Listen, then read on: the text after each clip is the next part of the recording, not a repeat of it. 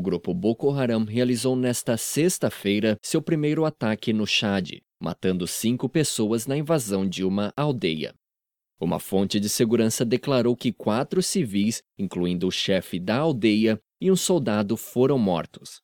Já as autoridades informaram sobre a morte de um civil, o chefe da aldeia, e de um soldado, além de quatro soldados feridos, e contabilizaram também a morte de dois militantes do Boko Haram e cinco feridos. Aeronaves do Chad foram mobilizadas para ajudar a repelir a ofensiva, destruindo barcos dos agressores.